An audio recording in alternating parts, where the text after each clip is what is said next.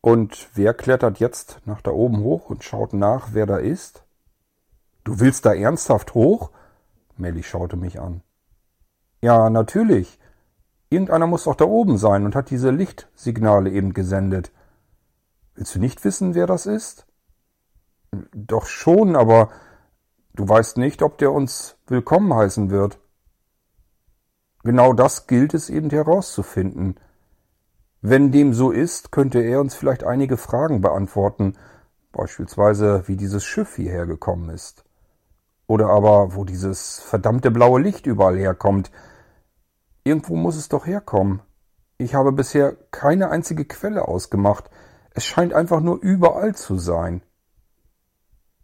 Ja schon, aber wenn er nicht ganz so freundlich ist? Wir sollten zunächst mal davon ausgehen, dass wer immer da oben ist, er es gut mit uns meint und friedlich mit uns umgehen wird. Die haben doch sicherlich da oben Waffen und wir stehen hier unten wie Freiwild. Die hätten längst auf uns schießen können, wenn sie Böses von uns gewollt hätten. Melly drehte sich zu mir um. Na, du machst vielleicht Scherze. Willst nach da oben klettern und gehst davon aus, dass die da oben auch Waffen haben und auf uns schießen könnten? Dann meinte Aid zu uns, ich klettere nach da oben. Ich bin noch mit jedem fertig geworden. Ich glaube auch nicht, dass sie auf uns schießen werden gleich. Warum sollten sie das tun? Vielleicht sind die genauso neugierig auf uns wie wir auf, naja, wer immer halt da oben ist. Doch dann meldete sich Franka. Nichts da, ich werde nach oben klettern. Ich bin die Jüngste, ich bin am sportlichsten und ich bin genauso schnell wieder unten, wie ich nach da oben klettern kann. Außerdem brauche ich irgendwie Ablenkung. Dann überlegte ich wieder. Leute, denkt mal nach. Wir haben uns bisher nicht getrennt und sind damit recht gut gefahren. Bis hierher sind wir immerhin gekommen. Ich denke, wir sollten alle nach da oben klettern, um nachzusehen, was da überhaupt los ist. Außerdem interessiert mich brennend, wie dieses Schiff hierher gekommen ist. Irgendwo wird es vielleicht Logbücher oder irgendetwas geben.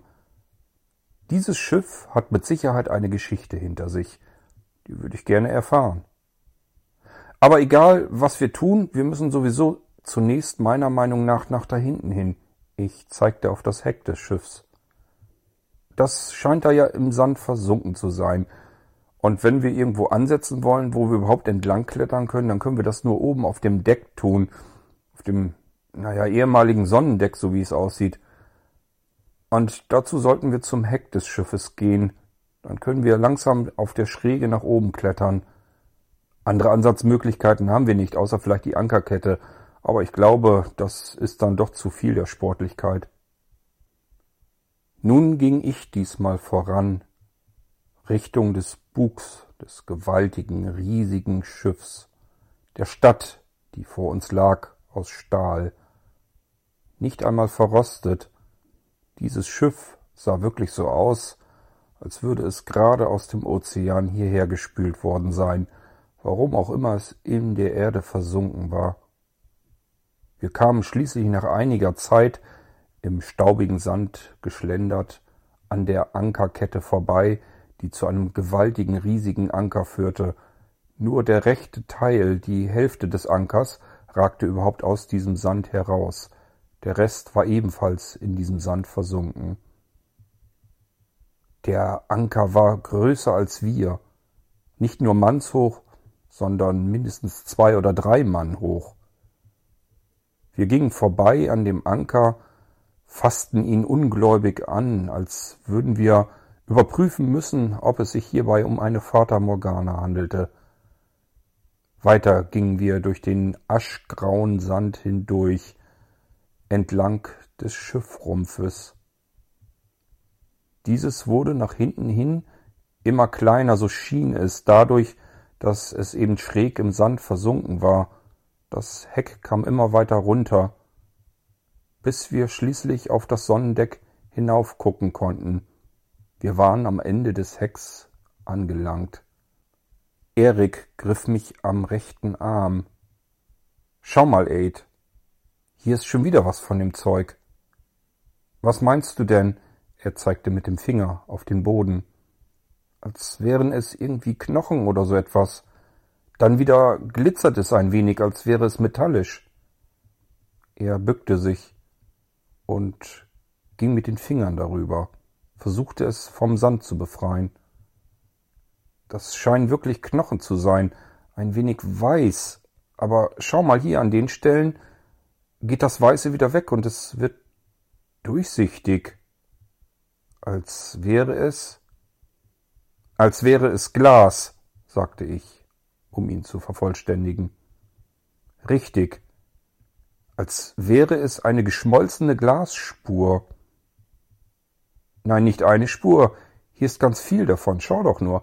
Wenn man ein wenig in dem Sand freischaufelt mit den Händen, dann kommt noch mehr zum Vorschein. Hier ist alles voll mit diesen komischen, was immer es ist. Es sieht aus wie eine, eine Glasleitung, die in die Länge gezogen ist, quer durch den Sand hindurch. Ich glaube, das sieht eher so aus, als wäre hier der Sand geschmolzen an den Stellen.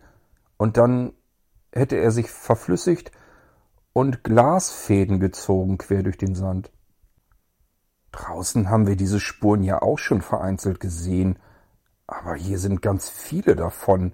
Überall, überall, wo du mit der Hand im Sand herumscharst, hast du sofort diese komischen Dinger zwischen den Fingern. Seltsam, was das wohl ist. Also meiner Meinung nach ist das Glas. Ich weiß eben nur nicht, warum hier der Sand geschmolzen ist. Hier muss irgendeine gewaltige, extreme Hitze passiert sein. Mitten durch den Sand hindurch? Über mehrere Meter? Warte mal. Erik stapfte einige Schritte weiter. Mehrere Meter. Vielleicht zwanzig, dreißig oder vierzig Meter. Dann ging er wieder in die Hocke und wischte wieder auf dem Sand herum. Hier drüben sind auch so viele. Es ist alles voll. Überall, an jeder Stelle, wo du herumwischst und den Sand wegschaufelst, kommen diese komischen Glasdinger. Hm.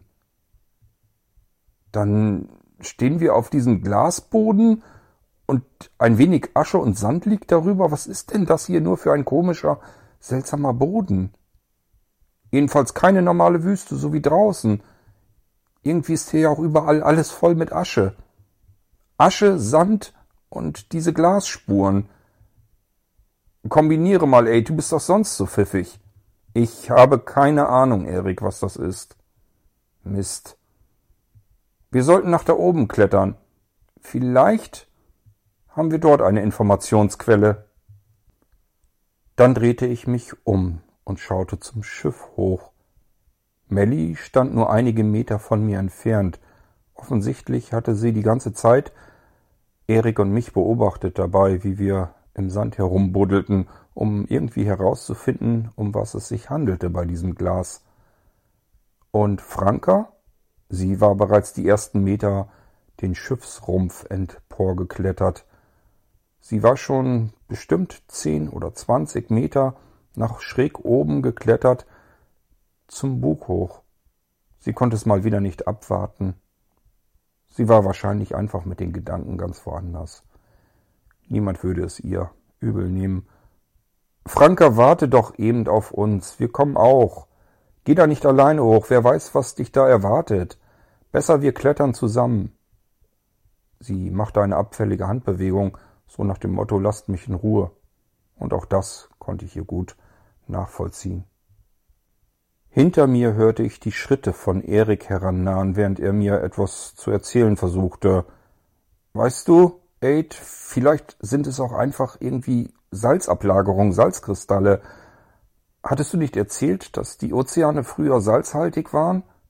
Und das könnten doch Salzkristalle sein, oder meinst du, ich machte meinen Finger vor den Mund. Wir sollten still sein. Was ist denn? fragte Erik. Psst. Hört ihr das? Was? Ich, ich höre nichts. Ich auch nicht, meinte Melly.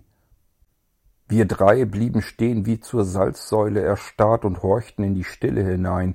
Nur die Tapser von Franka am Stahlgeländer des Schiffes waren zu vernehmen. Es gab einen metallischen Klang von sich. Aber dazwischen konnte man tatsächlich noch etwas anderes hören, was nicht hier in diese Stille, in diesen Ort hineinpasste. Es klang sehr seltsam.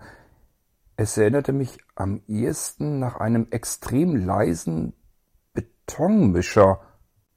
Es war ein kaum hörbares Geräusch, aber es bestand aus einem Schmürgeln, als wenn der Sand unter unseren Füßen sich bewegen würde, und ein leichtes Brummen und Surren, sehr hochfrequent. Vor allen Dingen aber konnte man wirklich nicht genau heraushören, wo es herkam. Es fühlte sich so an, als wenn es aus dem Boden unter uns kam, denn so nach und nach glaubte ich tatsächlich auch ein leichtes Vibrieren des Sandes unter meinen Füßen zu bemerken. Ich drehte mich wieder um und schaute in die Ferne, vom Schiff wegschauend, aber da war nichts, was dieses Geräusch hätte verursachen können, weder in der Luft noch unten am Boden, also drehte ich mich erneut um, ob das Surren vielleicht vom Schiff käme, aber auch hier nichts war zu sehen, was diese Geräuschkulisse verursachen konnte. Ich schaute nach unten. Nicht, weil ich unter mir die Geräuschquelle vermutete, sondern vielmehr instinktiv. Ich schaute, ob man etwas sehen konnte, ob der Boden wirklich vibrierte oder ich es mir nur einbildete. Aber auch Melly schaute nach unten, also schien sie auch etwas unter ihren Füßen zu spüren. Merkt ihr das auch? fragte sie nun, und nun war ich mir ganz sicher, wir alle merkten es. Der Boden unter unseren Füßen schien tatsächlich zu vibrieren, und dann hörte man auch schon einen quietschenden Schrei, er kam von Franka. Wir alle schauten zu ihr hoch, sie war mittlerweile ein ganzes Stück weit auf dem Schiff emporgeklettert. Sie schaute in die Richtung zu uns und zeigte mit dem Finger über uns hinweg. Rettet euch schnell aufs Schiff, irgendwas ist dort im Sand, schrie sie zu uns rüber. Jetzt schauten wir uns um. Tatsächlich, irgendetwas kam unter dem Boden, unter dem Sand und häufelte den Sand an der Stelle leicht auf, und es steuerte auf uns zu. Mensch, los, schnell, wer weiß, was das ist. Ich riss Melly am Arm. Wir rannten so schnell wir konnten zum Rumpf des Schiffes und kletterten die ersten paar Meter den metallenen Boden entlang hoch, hielten uns dabei am Stahlgeländer fest. Auch Erik hatte es gerade noch soeben geschafft. Wir kletterten noch ein Stückchen weit nach oben und beobachteten dann den Sand vor uns, unter uns, was auch immer dort jetzt hochkommen würde. Wenn es nicht nur auf dem Sand oder vielmehr in dem Sand lebte, dann hatten wir jetzt wahrscheinlich ganz schlechte Karten. Über viele Meter wurde der Sand leicht aufgehäufelt, und je näher die Spur auf uns zukam, desto höher wurde der Haufen. Es ging so lang, bis er in der Mitte der Sand auseinanderbrach und freigab, was sich von unten langsam durch den Sand hindurchbohrte. Es war metallisch, ein Gegenstand, der auf uns zukam. Noch etliche Meter vor dem Heck des Schiffes hörte dann plötzlich die Spur auf, in unsere Richtung zu strömen. Stattdessen brach nun der Boden komplett auf, und was immer es war, es kam nun senkrecht aus dem Boden heraus. Es sah aus wie ein Fahrzeug. Nein, das beschreibt es nicht wirklich richtig gut. Es waren natürlich keine Räder oder irgendetwas dran. Wozu auch? Die brauchte man unten im Boden sicherlich nicht. Aber nichtsdestotrotz, es war irgendein Fortbewegungsmittel. Wer auch immer darin saß, er bewegte sich durch den Sand, durch den Boden, unterirdisch hindurch hervor. Wow, das sieht ja aus wie ein Raumschiff. Ja, nur unterirdisch, sagten Melly und dann Erik. Hoffentlich sind es nicht unsere Freunde, meinte ich dazu nur. Du meinst, Erik, sie haben uns jetzt gefunden? Alles umsonst, was wir bisher geschafft haben? Abwarten, Melly, wer weiß, wer da drin ist. Dann hörte dieses gewaltige Getöse, das jetzt besonders laut geworden war, seitdem dieses komische Ding oberirdisch über dem Sand stand. Und genau dieses Getöse hörte nun plötzlich auf, und es war wieder komplett still an diesem Ort. Nichts war zu hören, nur unser Atem von dem Spurt, den wir eben machen mussten, um uns zu retten und um dann zu merken, dass man sich hiervor sicherlich nicht retten konnte. Unser Glück lag nun in den Händen derer, die sich in diesem Fahrzeug befanden. Da stand es nun also vor uns, absolut leise, und nichts tat sich. Es war ganz in Silber, hatte keinerlei Farben oder Konturen oder irgendwelche Öffnungen oder Fenster. Es sah aus wie ein riesengroßer Torpedo oder eine Gewehrkugel, daran hatte es mich am ehesten erinnert, vorne spitz, rund zulaufend und nach hinten einfach abrupt endend. Es stand auf Stelzen, und diese Stelzen kamen direkt aus dem Sand heraus. Vielleicht hatte es ja unter der sandigen Oberfläche noch Füße, diese konnte man aber nicht erkennen. Die Stelzen gingen einfach direkt in den Boden hinunter. Es öffnete sich auch keine Tür oder irgendetwas anderes, was wir erwartet hatten. Es stand einfach nur da. Mehrere Sekunden, gefühlt mehrere Minuten. Und wir standen da nun schräg angelehnt an den Boden des Schiffes und warteten der Dinge, die da kommen wollten. Aber es passierte nichts. Doch dann mit einem leichten Surren ging eine ovale Öffnung in der Mitte der Länge dieses Torpedos nach innen ein wenig hinein und verschwand dann zur Seite hin. Man blickte in ein ovales dunkles Loch in diesen Torpedo hinein. Und wieder warteten wir. Was würde nun passieren? Würden unsere falschen Freunde aus diesem wunderlichen Ding herauskommen und vielleicht sogar auf uns schießen oder uns gefangen nehmen oder wer weiß was. Wir konnten eh nichts daran ändern. Wir hätten nicht verschwinden können, wir hätten nicht weglaufen können. Es hätte alles gar nichts gebracht, und somit beugten wir uns unserem Schicksal, das da auf uns zukam. Aber auch jetzt, es kam einfach nichts. Dann endlich aus dem dunklen ovalen Loch ging ein Fuß hervor, ein zweibeiniges Wesen trat heraus, nach draußen, ein Fuß in den Sand vor diesem Torpedo, dann den zweiten Fuß nachziehend, und auch den Rest konnte man sich nun anschauen.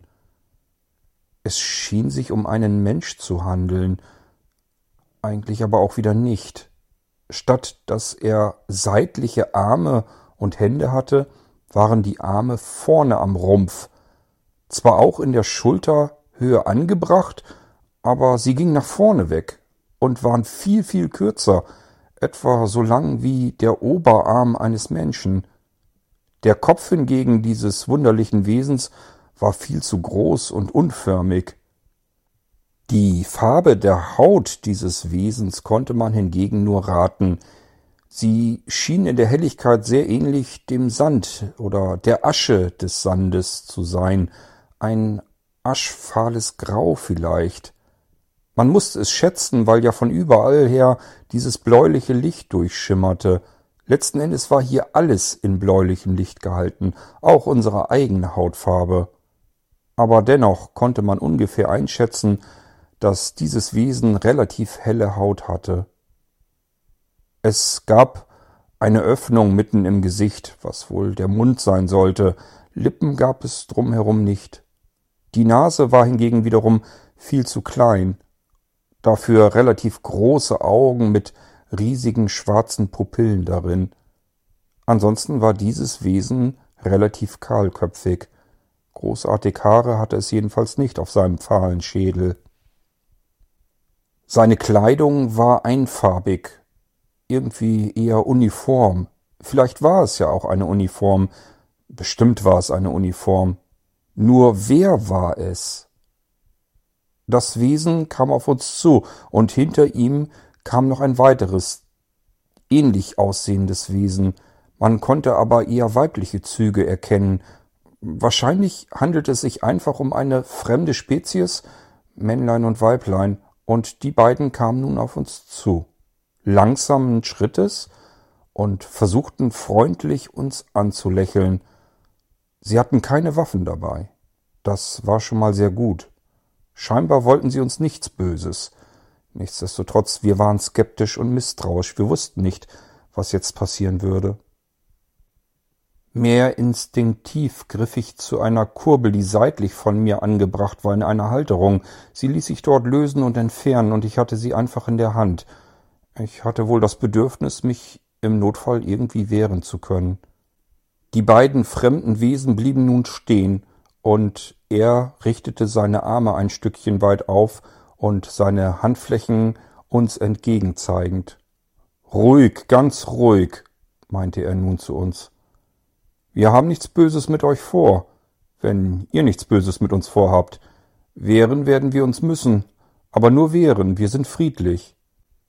Wir schauten uns einige Sekunden lang so an, so als wenn einer auf den anderen warten würde. Ich legte vorsichtig die Kurbel wieder zurück in ihre Halterung. Sie war ja noch griffbereit, wenn ich sie brauchen würde, aber ich wollte jetzt nichts provozieren. Es dauerte einige weitere Sekunden, in denen wir uns einfach nur beobachteten. Dann begann das männliche Wesen wieder zu sprechen. Mein Name ist Rieger. Wir sind Menschen, Bewohner dieses Planeten Erde. Und was oder wer seid ihr? Und was wollt ihr hier überhaupt? Wie seid ihr hierher gekommen? Rieger? Ein Mensch? wenn ich eines ziemlich sicher wusste, dann dass dieses Wesen uns gerade angelogen hatte, so sah ein Mensch nicht aus.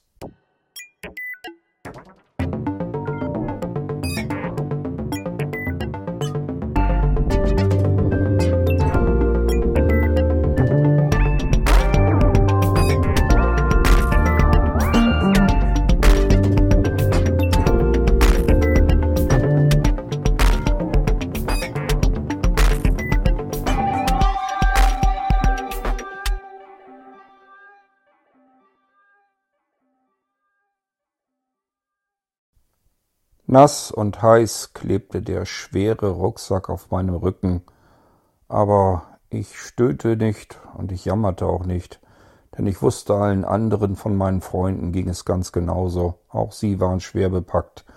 Was wir irgendwie mitnehmen konnten, haben wir uns auf den Rücken geschnallt und sind dann losgegangen. Mitten durch die Wüste, durch die heiße Wüste, durch die sehr heiße Wüste, um nicht zu sagen, die Sonne brannte uns fast das Gehirn weg. Ich schaute nach oben.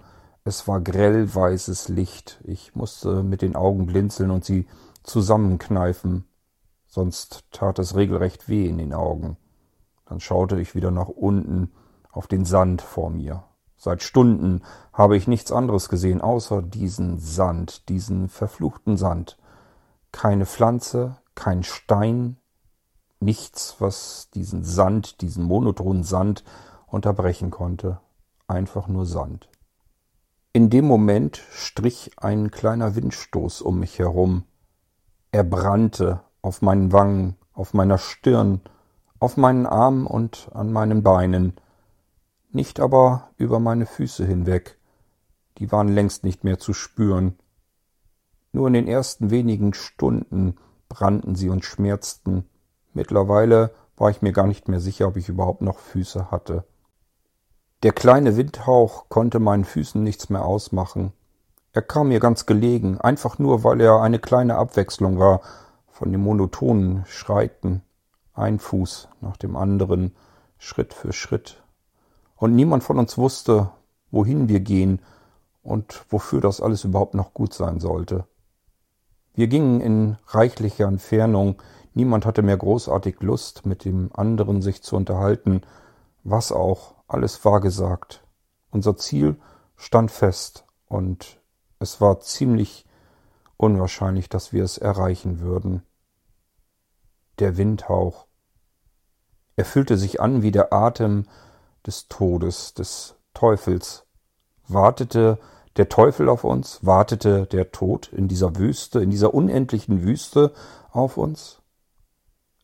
Schritten wir Schritt für Schritt und Fuß für Fuß unserem sicheren Ende entgegen?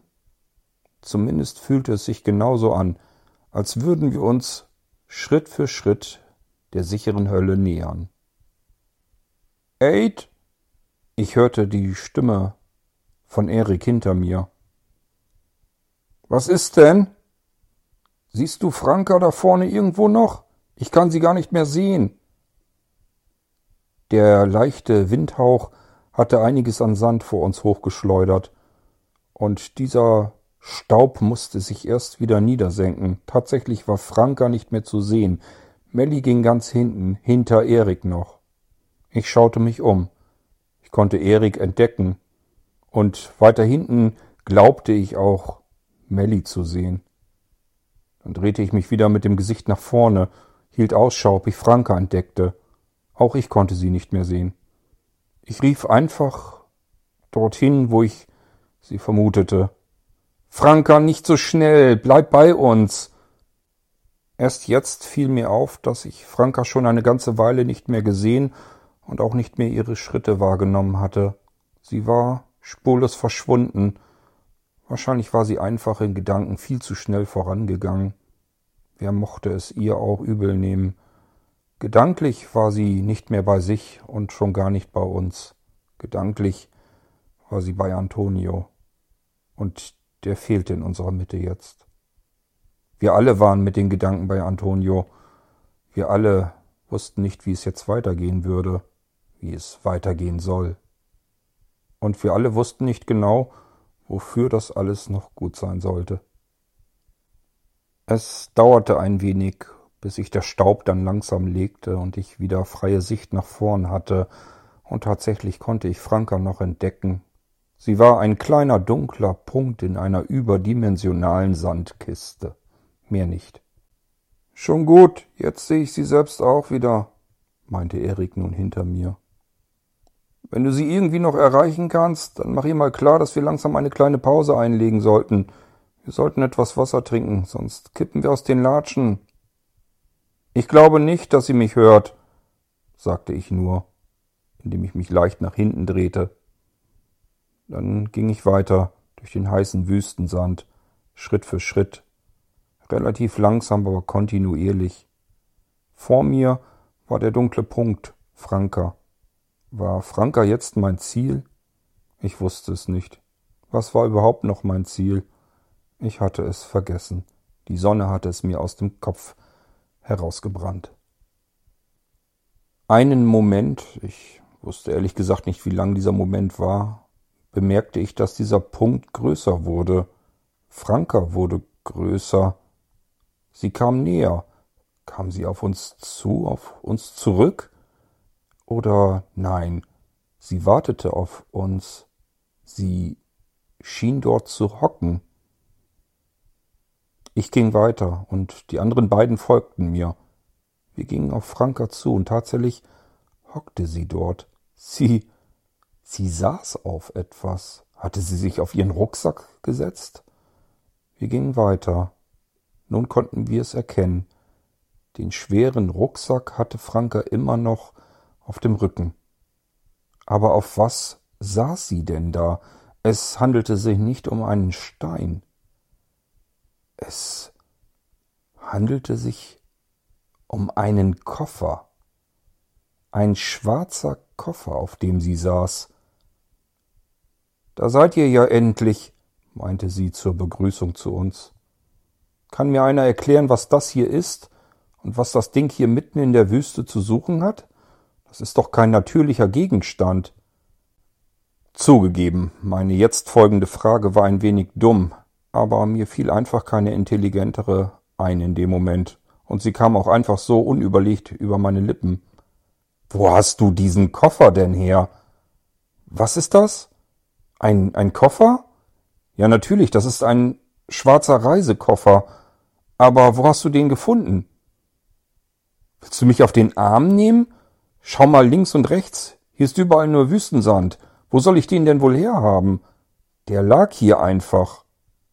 Ich hatte ihn mir angesehen, aber er ist verschlossen. Hier sind so komische Knöpfe dran. Aber wenn ich da drauf drücke, passiert nichts. Ich schaute mir den Koffer etwas näher an. Er hatte ein Zahlenschloss.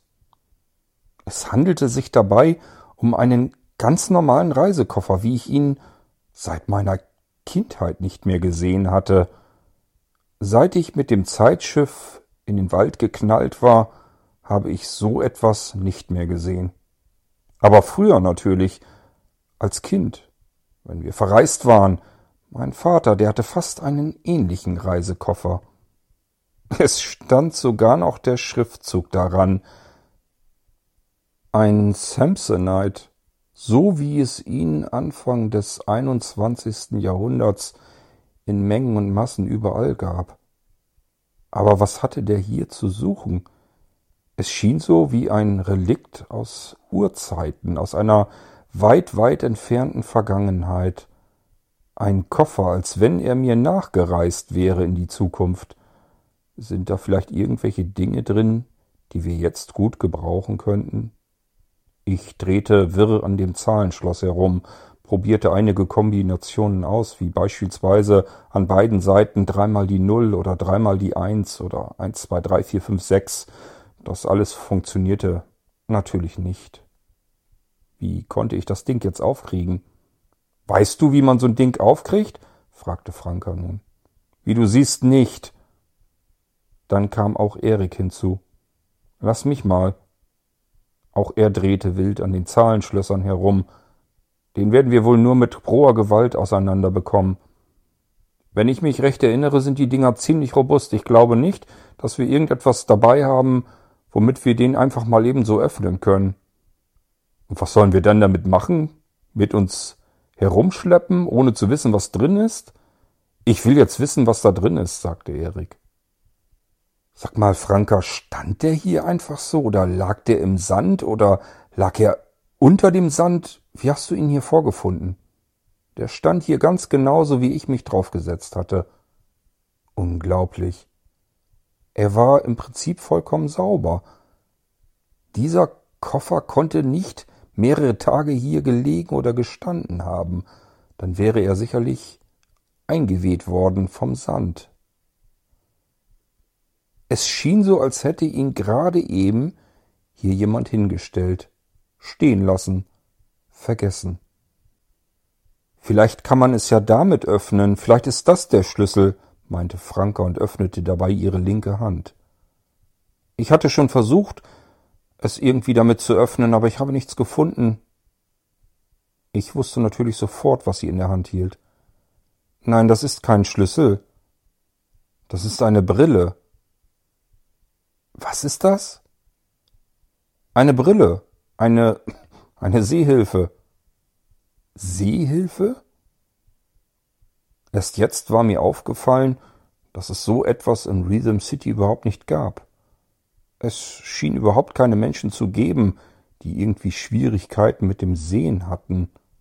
Wahrscheinlich konnte man alles innerhalb kürzester Zeit korrigieren, schon in Kindheitszeiten.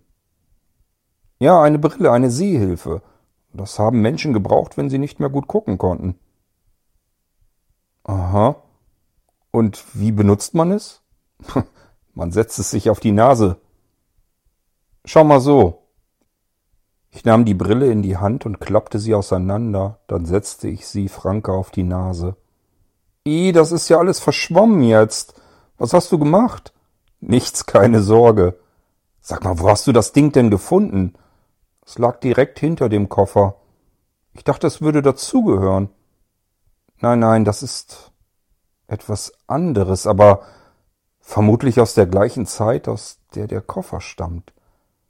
Wieso? Aus, aus welcher Zeit meinst du denn? Sowohl der Koffer als auch diese Brille stammen vermutlich aus ungefähr derselben Zeit, aus meiner Zeit, aus der ich komme, aus der Vergangenheit. Und wie soll das hierher gekommen sein? Genau das ist das Rätsel, Franka. Genau das. Das hat hier beides nichts zu suchen. Nicht mitten in der Wüste und nicht jetzt. Das ist ja seltsam. Vielleicht finden wir mehr heraus, wenn wir diesen blöden Koffer geöffnet bekommen. Erik fummelte daran immer noch herum. Er versuchte es mit roher Gewalt, bisher relativ erfolglos. Vielleicht finden wir in diesem Staub-Sand-Gemisch ja irgendeinen Stein, mit dem wir drauf rumhämmern können. Melly suchte jetzt um sich herum die Gegend ab, den Boden, intensiv. Sie bückte sich und wischte auf dem Sand herum, in der Hoffnung, irgendeinen Stein finden zu können. Vielleicht kann man das hier benutzen, was immer es ist. Was hast du denn da gefunden? Das weiß ich nicht. So etwas Seltsames habe ich noch nie gesehen. Es glitzerte eben in der Sonne. Erik stand auf, ließ den Koffer los und ging zu Melly rüber. Lass mal sehen, was du da gefunden hast. Sieht ja wirklich eigenartig aus. Es hat eine eigenartige weiße Oberfläche. Ja, aber nicht überall. Schau doch. Das glitzerte nämlich eben in der Sonne, deswegen hatte ich es überhaupt gesehen. Da an der Stelle scheint es durchsichtig zu sein. Ja, du hast recht. Das müssen ja irgendwelche Knochen oder so etwas sein. Ich wüsste jedenfalls nicht, was es sonst sein könnte. Erik knackte es an einer Seite ab, dann etwa dreißig Zentimeter auf der anderen Seite und hielt jetzt ein mittleres Stück in seinen Händen. Hm, meinte er. Und dann fühlte er mit dem rechten Zeigefinger über eine der Bruchstellen. Sehr, sehr scharfkantig. Damit können wir sicherlich etwas machen. Ich versuche mal, ob wir den Koffer damit aufschneiden können. Die Seitenteile sind ja etwas weicher. Er ging zurück zum Koffer mit dem Stab in der Hand. So sah es jedenfalls aus wie ein kleiner Stock, ein krüppeliger, aber eben in einer weißen Farbe teilweise durchsichtig und mit sehr scharfen Kanten dort, wo er das Stück herausgebrochen hatte. Er nahm das Stück in seine geballte Faust und stieß damit in die Seite des Koffers hinein. Dann ritzte er entlang den Seiten, so dass man eine Fläche mittendrin freilegen konnte. Tatsächlich konnte er gut mit dem Stück in den Koffer schneiden und hatte bald ein ganzes Stück herausgeschnitten. Man musste mit roher Gewalt noch das Inlet herausreißen, aber Schicht für Schicht konnte er sich durch den Koffer, durch diesen mysteriösen Koffer, hindurchschneiden. Zu gerne hätte ich neugierig selbst den Koffer aufgeschnitten, aber mir blieb nichts anderes übrig, als ihn gut festzuhalten, damit Erik seine ganze Kraft mit dem eigenartigen scharfkantigen Gebilde in der Hand darauf verwenden konnte, um den Koffer langsam aber sicher Schicht für Schicht auseinander zu fetzen. Anders konnte man es leider gar nicht nennen. Viel war von dem Koffer jedenfalls zuletzt nicht mehr übrig. Nur ein Gerippe und auseinandergerissener Stoff.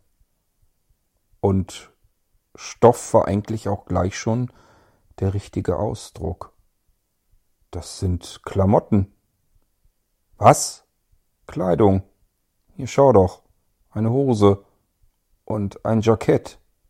Das sind Kleidungsstücke von irgendeinem Mann. Das sieht aber sehr komisch aus. Das sind ganz normale Kleidungsstücke aus der Zeit, aus der ich komme. Das ist ein Anzug. Irgendjemand muss mit diesem Koffer gereist sein. Und der hat seine Sachen eben mitgenommen. Zum Wechseln.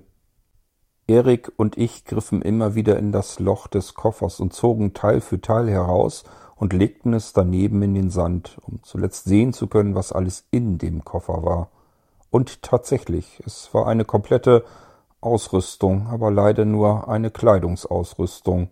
Hose, Jacke, Hemd, sogar eine Krawatte war dabei, Boxershorts, Unterhemden, Socken und ein paar Schuhe. Da ist nichts, was wir jetzt wirklich ernsthaft gebrauchen könnten, sagte Erik enttäuscht. Nein, das glaube ich auch nicht. Aber trotzdem ist es ein riesengroßes Rätsel, wie dieser Koffer hierher kommt. Aus einer völlig anderen Zeit. Was hat der hier zu suchen? Ich sehe hier jedenfalls kein Zeitschiff. Nicht so eins wie das, mit dem ich hierher gekommen bin, meinte ich nur. Irgendwie muss der Koffer aber trotzdem hergekommen sein. Ich hoffe, dass wir dieses Rätsel irgendwie lösen können. Ich wüsste nur im Moment nicht, wie wir das tun sollten. Franka griff zu der Krawatte und band sie sich um die Stirn. So läuft mir wenigstens der Schweiß nicht dauernd ins Auge. Nicht ganz stilecht, steht ihr aber, meinte ich zu ihr. Hast du die Brille noch? Ja, die liegt da. Wieso? Ich denke, wir sollten von dem ganzen Krempel hier nichts mitnehmen, aber die Brille, die können wir gut gebrauchen. Wofür willst du die denn gebrauchen können? Man kann nichts dadurch sehen und schon gar nicht besser. Nein, aber man kann sie als Brennglas benutzen, notfalls. Wie soll denn das gehen? Das zeige ich dir, falls es mal erforderlich ist. Sie nimmt jedenfalls nicht viel Platz weg und wiegt nicht viel. Wir sollten sie auf jeden Fall mitnehmen. Sie könnte praktisch sein, wann auch immer. Ich nahm die Brille aus dem Sand und pustete den Staub von ihr weg, bevor ich sie in eine Seitentasche des Rucksacks von Franke auf dem Rücken steckte. Erik hielt uns eine Flasche Wasser hin. Das Wasser war oben am oberen Rand der Flasche längst verdunstet, hatte ein Nebel und Tropfen gebildet. Man konnte nicht nur sehen, dass es sehr warm war, man konnte es auch gleich fühlen, wenn man die Flasche in die Hand nahm. Nicht grad erfrischend, aber besser als nichts, meinte Erik. Jeder von uns nahm einen ordentlichen Schluck aus der Flasche. Wir mussten immer noch haushalten mit den Wasservorräten, die wir mittrugen. Es war nicht allzu viel und wir wussten vor allem nicht, wann wir irgendein Ziel erreichen würden, auf der Suche nach dem Ziel. Das hier nehme ich mal an mich. Scheint ja doch ganz praktisch zu sein. Erik meinte das komische Gebilde, was Melly im Sand gefunden hatte und Erik herausgebrochen hatte. Die scharfe Kante war jetzt längst nicht mehr so scharf, nachdem wir den Koffer damit bearbeitet hatten, aber man würde natürlich ein Stückchen weiter noch einmal durchknicken können, und vielleicht würde sich dann wieder eine scharfe Kante hervortun. Erik hatte recht, irgendetwas konnte man sicherlich damit anfangen. Wir sollten jetzt alles, was uns irgendein nützliches Werkzeug werden könnte, auf jeden Fall mitnehmen auf unsere kleine Reise ins Ungewisse. Die Sonne brannte immer noch von oben. Wir hatten sie nur für den Moment vergessen, als wir dieses irrsinnige Rätsel mitten in der Wüste hier draußen unter dieser brennenden Sonne gefunden hatten und in diesem Moment jedenfalls nicht lösen konnten. Ich gab Erik die Wasserflasche zurück, damit er sie in den Rucksack von Melly stopfen konnte, und schaute ihn dabei an. Sag mal, Erik, glaubst du immer noch, dass wir überhaupt wissen, wo wir hin müssen? Wir finden das doch nie, oder? Doch, wir werden das finden. Schau doch mal da drüben. Ich finde, das ist immer noch eine leichte Anhöhe. Wenn du am Horizont schaust, ist das die höchste Stelle. Nicht viel, aber ein wenig. Schau mal, als wir vor einigen Tagen die Felsformation in der Entfernung entdeckt haben, da sind wir doch auch immer in die Richtung gegangen, wo wir die höchste Stelle am Horizont hatten. Ich denke, es ist genau diese Stelle, dieses Ziel, dieser Punkt am Horizont gewesen. Wir müssen nur das Gleiche wieder tun, was wir damals gemacht haben. Dann müssen wir zwangsläufig zumindest in etwa in die Richtung kommen. Und dann werden wir sie wiedererkennen. Am Horizont, die Felsformation. Und dort ist auch der Frachter. Unser Ziel. Von dort aus geht es weiter. Vielleicht finden wir da irgendetwas, was wir zumindest besser gebrauchen können als diesen schäbigen Koffer hier, meinte Erik und schaute auf den Boden, auf die Einzelteile, die Fetzen des Koffers, den wir nicht zuweisen konnten, weder einer Zeit noch einem Ort, denn hier gehörte er garantiert nicht her.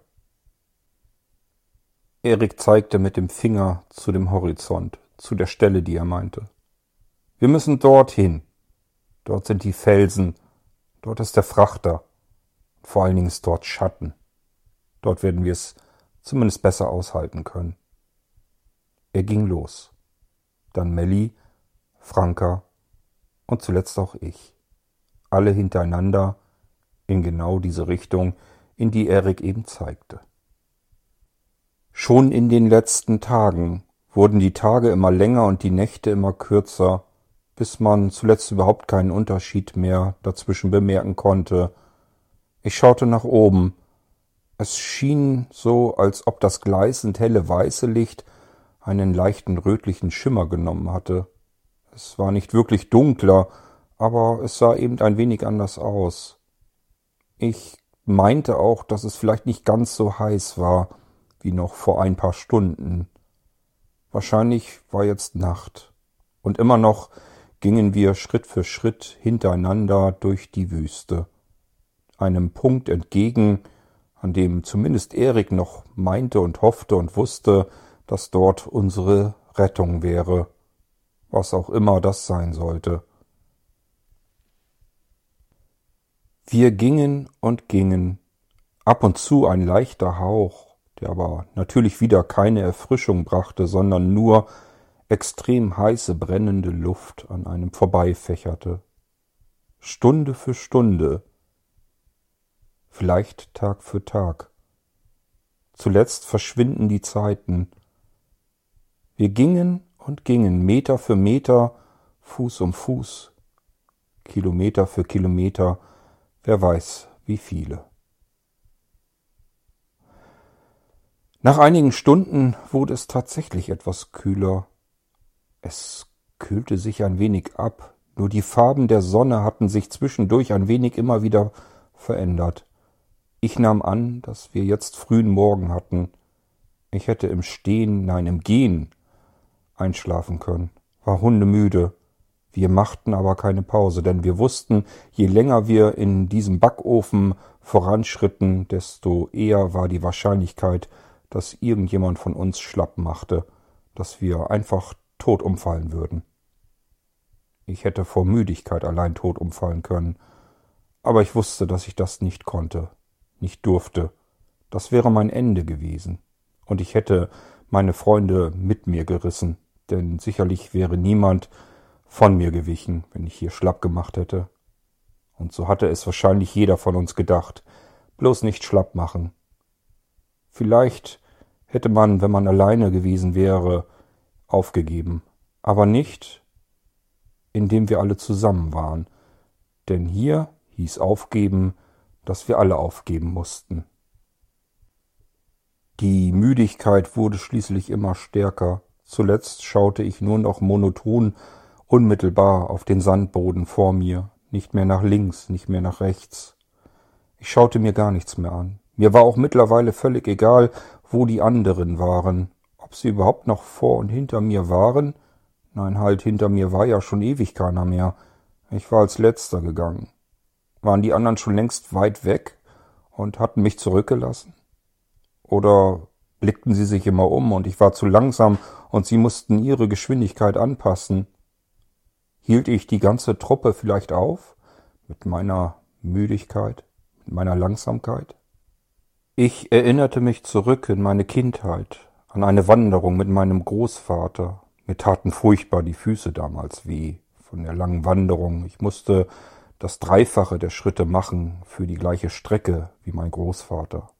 Er lachte nur und meinte, wir hätten es bald geschafft und ich sollte noch durchhalten.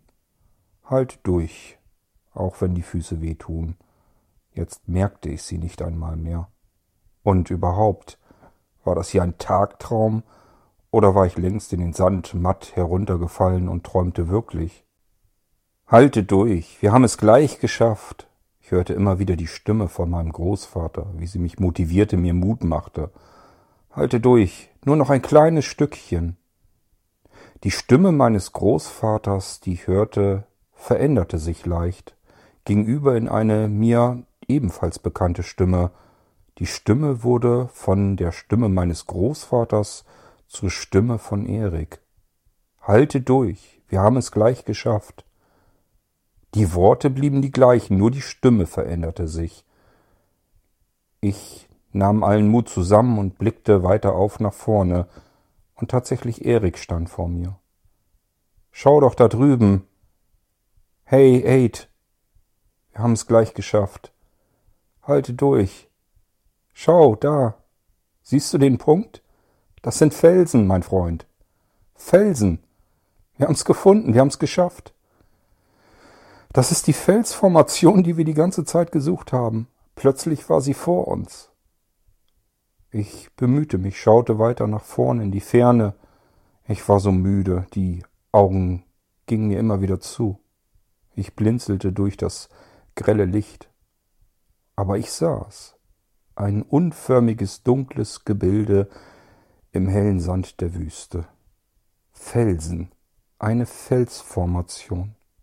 Die, die wir vor einigen Tagen zuvor aus der Entfernung gesehen hatten, weit am Horizont, und uns dann aufgemacht haben, um die anderen zu holen. Dies könnte ein Ziel sein, dies könnte uns retten. Eight, dort sind Felsen, Dort ist Schatten, dort ist es kühler. Wir können unser Lager aufschlagen, wir können schlafen. Wenn wir richtig viel Glück haben, finden wir sogar ein wenig Wasser. Und der Frachter steht auch dort. Wir haben's geschafft, mein Freund. Das kleine Stück schaffst du doch jetzt noch, oder? Ich nickte, ohne zu antworten, und ging weiter.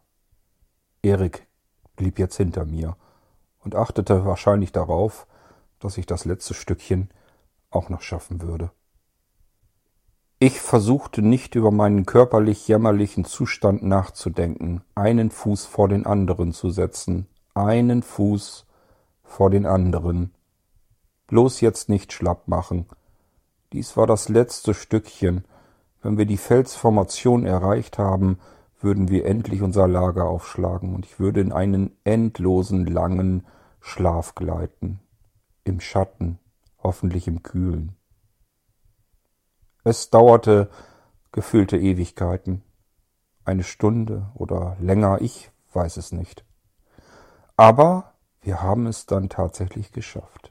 Die Felsformation war unmittelbar vor uns und sie war größer, als ich dachte.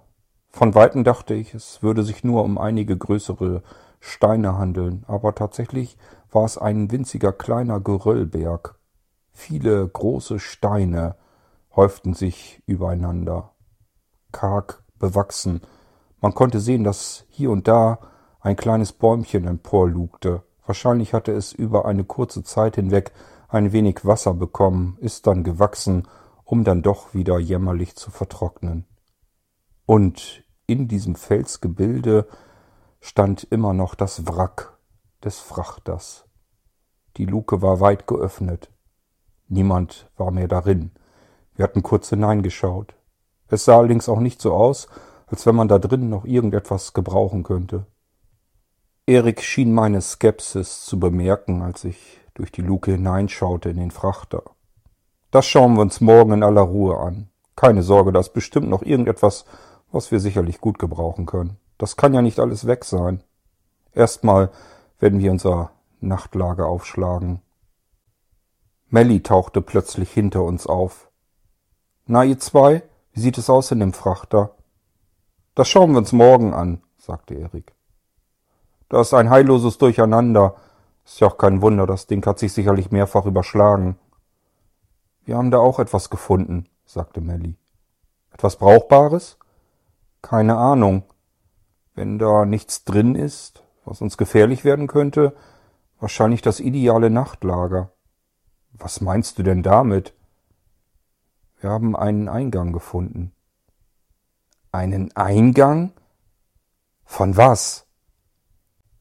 Keine Ahnung. Wir haben es erst für eine Felsspalte gehalten und haben uns es näher angesehen, weil wir dachten, es wäre ein gutes Nachtlager, bis wir dann dahinter kamen, dass es ein Höhleneingang ist. Es führt einfach schräg nach unten in den Boden hinein, da mitten in dem Felshaufen. Ein Höhleneingang? Ja. Nach unten in den Boden? Ja, es führt stetig bergab. Wir sind einige Meter hinein, so weit wie man eben mit dem Tageslicht noch schauen konnte. Es ist stockdunkel da drin natürlich. Dann hatten wir ein wenig Angst. Wer weiß, was da vielleicht noch drin sein könnte, was dann vielleicht Jagd auf uns machen würde. Das war ganz gut, ihr solltet euch da nicht in Gefahr begeben. Das müssen wir uns näher anschauen, gemeinsam, zusammen. Einer sichert den anderen ab. Ja, das haben wir uns eben auch gedacht.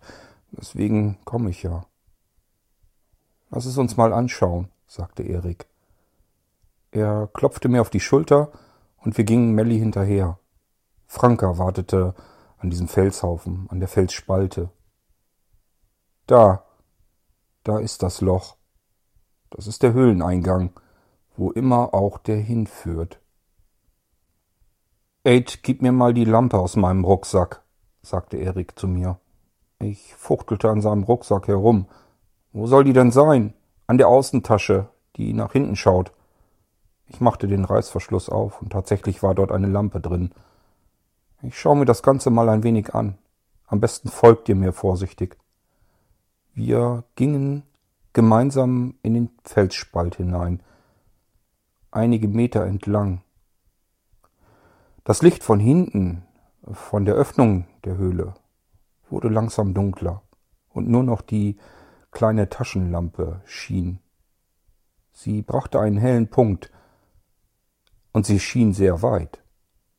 Aber nicht so weit, wie diese Höhle ging. Diese schien ewig lang zu gehen. Das wird heute nichts mehr, sagte Erik. Wir müssen vernünftig sein. Wir sind alle so dermaßen erschöpft und matt. Wir können hier jetzt nicht noch Höhlenforschung begehen. Mich würde zwar interessieren, wo das Ganze hier hinführt, aber das müssen wir auf morgen vertagen. Ich schlage vor, dass wir weiter vorne im Höhleneingang unser Nachtlager aufschlagen. Ich werde die erste Schicht übernehmen. Einer sollte immer wach sein und schauen, ob irgendwas passiert. Nicht, dass wirklich da drinnen irgendetwas ist, was uns gefährlich werden könnte. Einer von uns muss immer die Augen aufbehalten. Wie gesagt, ich fange an. Legt ihr euch hin und schlaft euch aus. Zumindest die ersten paar Stunden. Ate, ich würde sagen, ich weck dich dann, wenn ich das Gefühl habe, dass ich es nicht mehr aushalten kann, dass ich es nicht mehr schaffe, mich wach zu halten. Und dann übernimmst du ein Stückchen und dann vielleicht Melli und dann Franka. So dass wir in Etappen schlafen können und einer passt auf. Wir nickten alle und bauten unser Nachtlager vorne im Höhleneingang auf. Ich bewunderte Erik. Er hatte immer noch Kraft, so viel Kraft, dass er die verdörrten Bäumchen draußen in der Felsformation zwischen den Felsen stehend, die völlig vertrocknet waren, zusammenzusammeln, herauszuziehen. Viel Gegenwehr konnten sie mit ihren vertrockneten Wurzeln sicherlich nicht mehr liefern, aber trotzdem, wir hätten das sicherlich nicht mehr hinbekommen. Und Erik biss einfach die Zähne zusammen und sammelte das Holz zusammen und machte ein weiteres kleines Lagerfeuer. Ich weiß nicht, ob es sich überhaupt gelohnt hat. Das bisschen Holz, was er da hatte, würde, würde sicherlich nicht lange halten. Aber trotzdem, wir hatten ein Lagerfeuer und das Knistern hallte durch die Höhle. Ich hörte Franka, ihr leises Schnarchen. Sie war mittlerweile eingeschlafen. Und Melly sah ich, dass sie auch schon die Augen zu hatte. Und wahrscheinlich war sie auch schon längst am Schlafen. Und auch ich war hundemüde. Erik saß an seinem kleinen Lagerfeuer und stocherte mit einem Holzstöckchen darin herum. Es gab einem irgendeine Art von Gemütlichkeit, dieses Knistern, dieses Knacken und das Rauchige, der Geruch. Es hallte in der Höhle und man hatte irgendetwas um sich herum, etwas Schützendes. Diese Felswände, von denen wir nicht wussten, ob eine Gefahr im Inneren lauerte, gaben uns Geborgenheit, und so konnten wir endlich einmal wieder tief und fest durchschlafen.